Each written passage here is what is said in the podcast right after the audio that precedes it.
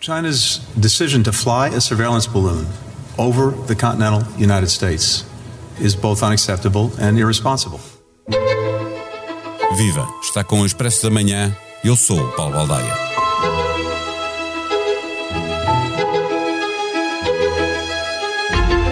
Como método de espionagem, a primeira vez que se ouviu falar de balões foi no final do século XVIII.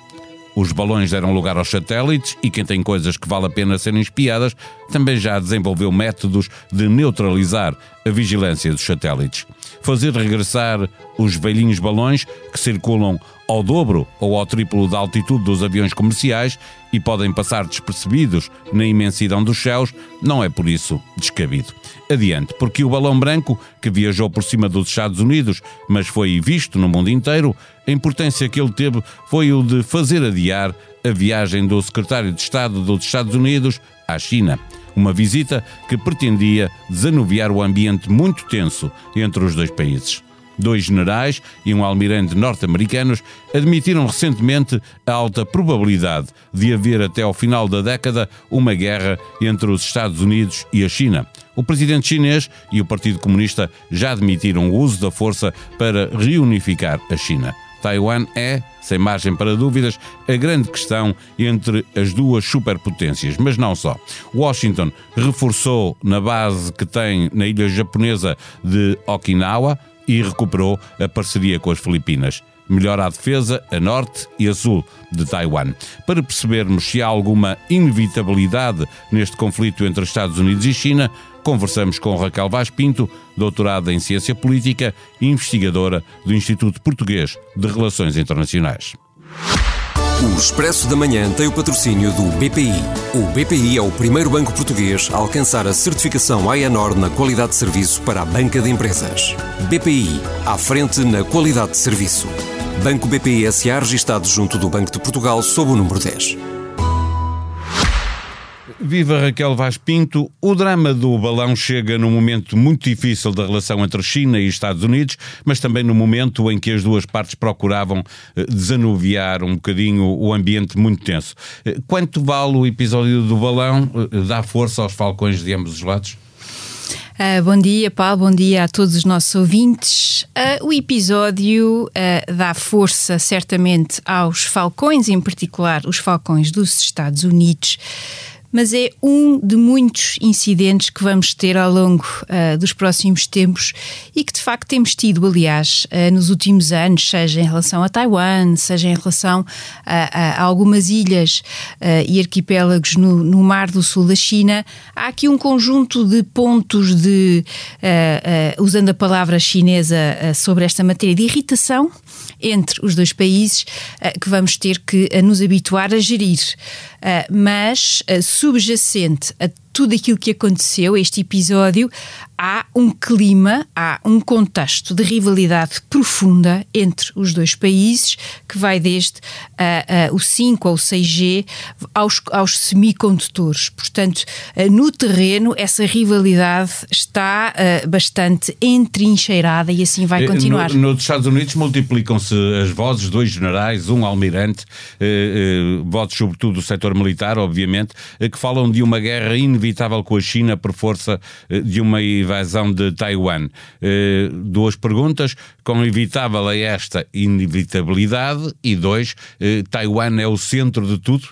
Tu estavas a referir questões comerciais que são muito importantes, obviamente, disputar a liderança económica do mundo, mas há também aqui um ponto específico que chama Taiwan. Não é? Um, sem dúvida, uh, esta guerra não é inevitável, ou seja, nós não estamos perante algo que seja óbvio e, e, e, e, esperemos bem que assim seja, porque são duas potências nucleares e, portanto, para nós, habitantes deste planeta, seriam, uma espécie, seriam péssimas notícias.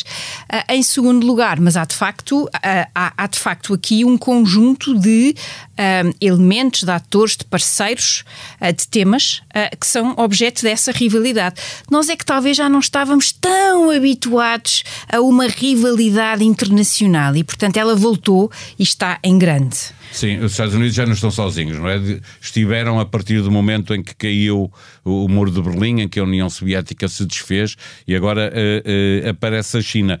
A questão também é, é, é, perguntar se o reforço da presença militar norte-americana no Pacífico, agora retomando uma parceria com as Filipinas e também um reforço na base da ilha japonesa de Okinawa, acho que é assim que se diz. Portanto, aqui o sul e o norte de Taiwan, se isto também não é uma pequenina provocação à China? Ou não, é não, não, resposta? não, não é de todo provocação. É, é, é aliás, uma resposta muito tardia a, a, a muitos pedidos que são feitos por esses países nessa, nessa parte do mundo.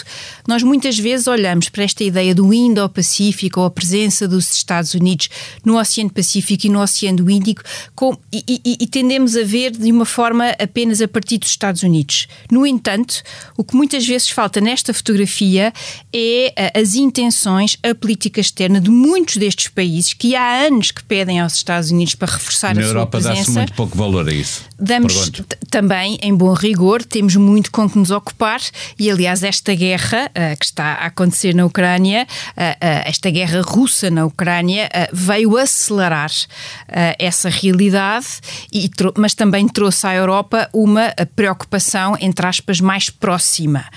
no outro lado do mundo, de facto, seja o Japão, seja a Coreia do Sul, seja as Filipinas, como dissestes, mas, por exemplo, um país como o Vietnã, com o qual os Estados Unidos tiveram uma guerra que, que, acabou muito mal para os Estados Unidos e que são uh, dos países que mais têm pedido esse reforço dos Estados Unidos nesta região, porque o que é que todos estes países tão diferentes entre si têm em comum?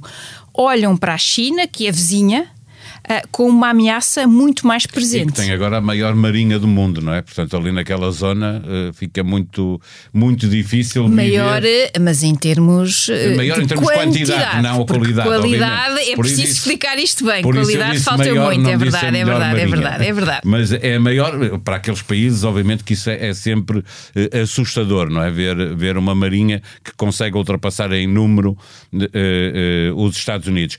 o próximo ano, por ser um, um ano de eleições presidenciais nos Estados Unidos, eh, eh, os republicanos a pressionarem Biden para aumentar o orçamento militar e ser mais duro com a China, mas também há eleições presidenciais em Taiwan. É, é, um ano perigoso? É um ano perigoso. Para responder à tua pergunta anterior, é um ano muito perigoso.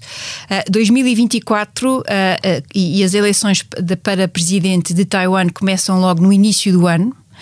Uh, e, e, nós temos todo aquele processo interno de escolha dos candidatos, das primárias e por aí fora, dentro dos Estados Unidos. É um ano especialmente perigoso, especialmente instável, volátil e também, por outro lado, uh, uh, daqui a um ano, como é que vamos estar em termos de guerra russa na Ucrânia? É outro, outra grande interrogação para a qual nós ainda não temos resposta, mas que também vai ajudar a esse, a esse, a esse contexto. Mas, sem dúvida. que os Estados Unidos se têm que reforçar a, eh, eh, a sua presença militar no Indo-Pacífico, também ficam menos disponíveis para ajudar a Ucrânia? Não, eh, não acredito. Paulo, uh, os Estados Unidos têm provado e continuam a provar que de facto são a superpotência a nível internacional. Uns gostam mais, outros gostam menos, é a realidade.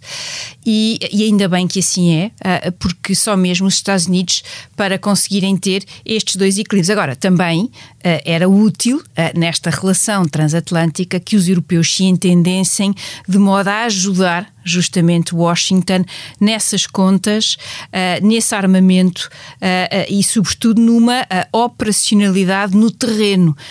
discursos, palavras, articulações são ótimas, excelentes, importantes, mas depois também é preciso ter material no terreno. A ficará cada vez mais entregue a si própria e com necessidade de cuidar melhor de, de, da sua própria defesa? Não, eu penso que os. Sim, vamos assumir não, que os Estados Unidos. Imaginar que chegam a todo lado, já me parece. Não, claro que não não, mas vamos. Aqui, para mim, a questão está a montante, Paulo, que é, é, é, é eu, eu estou a assumir nesta nossa conversa que está um Biden ou alguém parecido com Biden na Casa Branca. Uh, se estiver alguém um parecido com Trump, com Trump é, é, uh, esta nossa conversa sobre a Europa é bem diferente e, portanto, mais uma vez, até nesse, do ponto de vista desse timing, uh, Vladimir Putin escolheu muito mal, se é que podemos dizer isto, escolheu muito mal o ano desta invasão da Ucrânia. Porque a equipa de Biden e a qualidade extraordinária dos seus diplomatas e da sua equipa tem sido, aliás, um dos fatores que nos ajuda a, a compreender uh, que eles são de facto extremamente importantes e, e necessários. Uh, 2024 uh, vai ser um ano, uh, enfim, para nós que uh, acompanhamos as relações internacionais, um ano muito fascinante, mas um ano muito intenso e, e vamos ter imensos incidentes destes para os quais tudo o que podemos pensar é que haja alguma racionalidade, seja em Beijing, na China, seja nos Estados Unidos, para que não haja de facto aqui um deflagrar. Outro aspecto, só mesmo para terminar, tem a ver com as questões internas da China, da qual nós falamos pouco. Muito pouco, é verdade. Ou seja, estamos a falar da segunda maior economia do mundo e, e, e um país grande em Eles muitos também aspectos. não deixam que se conheça É verdade, muito, não é? É- temos essa Não, não, dificuldade exato. extra. eh, muitas vezes os Estados Unidos sabemos demais e, e por nós que, enfim, não nos interessam para nada. Sei, e e a se China passa é o oposto. da Casa Branca, o que se Exato. passa com, E- com os generais, com os almirantes, o que dizem. e- dormiríamos muito melhor até se não soubéssemos alguns detalhes, mas do outro lado é o, é o oposto.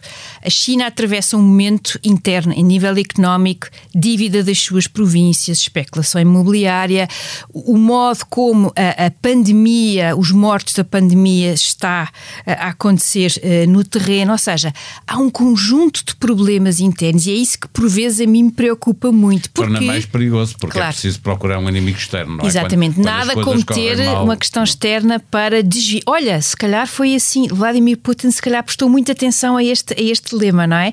Ou seja, desviar as atenções dos problemas, das dificuldades da vida das pessoas para um inimigo, entre aspas, para uma questão externa que a China considera interna, porque considera que é seu território, como Taiwan. E, portanto, podemos estar aqui perante uma convergência de fatores que tornam, talvez, 2024 um ano muito ah, difícil e intenso. Para fechar a nossa conversa, o secretário de Estado norte-americano, o equivalente ao, ao ministro dos Negócios Estrangeiros na Europa, eh, acabou por adiar a viagem. Acreditas que, pela necessidade para um e o outro país eh, estabilizarem a relação, que essa viagem se vai fazer brevemente ou está adiada mesmo sine dia? Eu penso que ela vai estar adiada.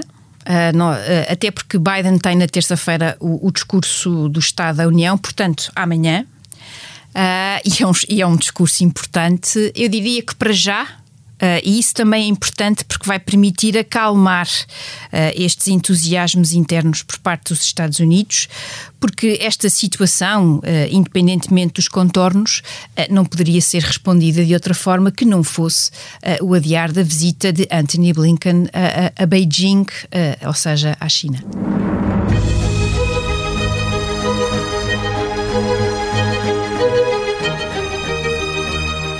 Constitucionalismo para Totós é o título do episódio desta semana do programa cujo nome estamos legalmente impedidos de dizer.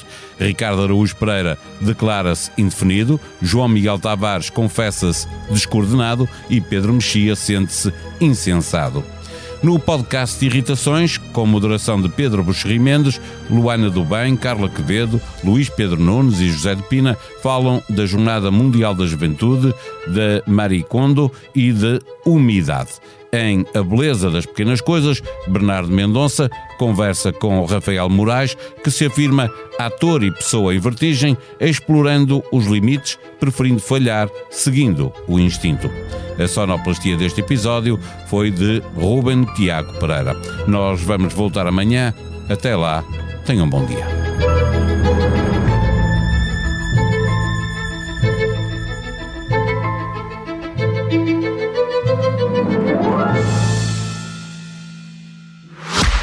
Expresso da Manhã tem o patrocínio do BPI.